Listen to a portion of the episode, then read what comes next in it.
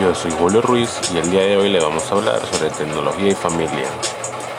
Sin duda, la tecnología ha presentado nuevos retos para las familias actuales, especialmente en términos de comunicación, pero también ofrece nuevas formas de convivencia.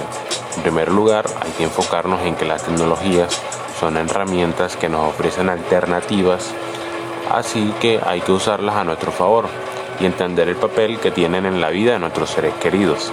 Como papás, es importante entender que los niños no nacen con el chip integrado. Saber operar y manipular un gadget que valga decir está diseñado justamente para operar de manera intuitiva no significa que saben usarlo con responsabilidad y ética. Como papás hay que ofrecer una guía para nuestros hijos y entender que las redes tienen un alcance. También podemos comprender ciertos fenómenos y explicárselos a nuestros hijos.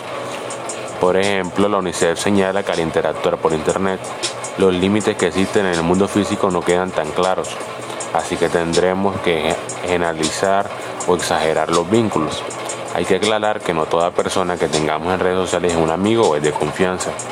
Los adolescentes son una población particularmente vulnerable, ya que tienden a buscar vínculos intensos en los que predomina la idealización.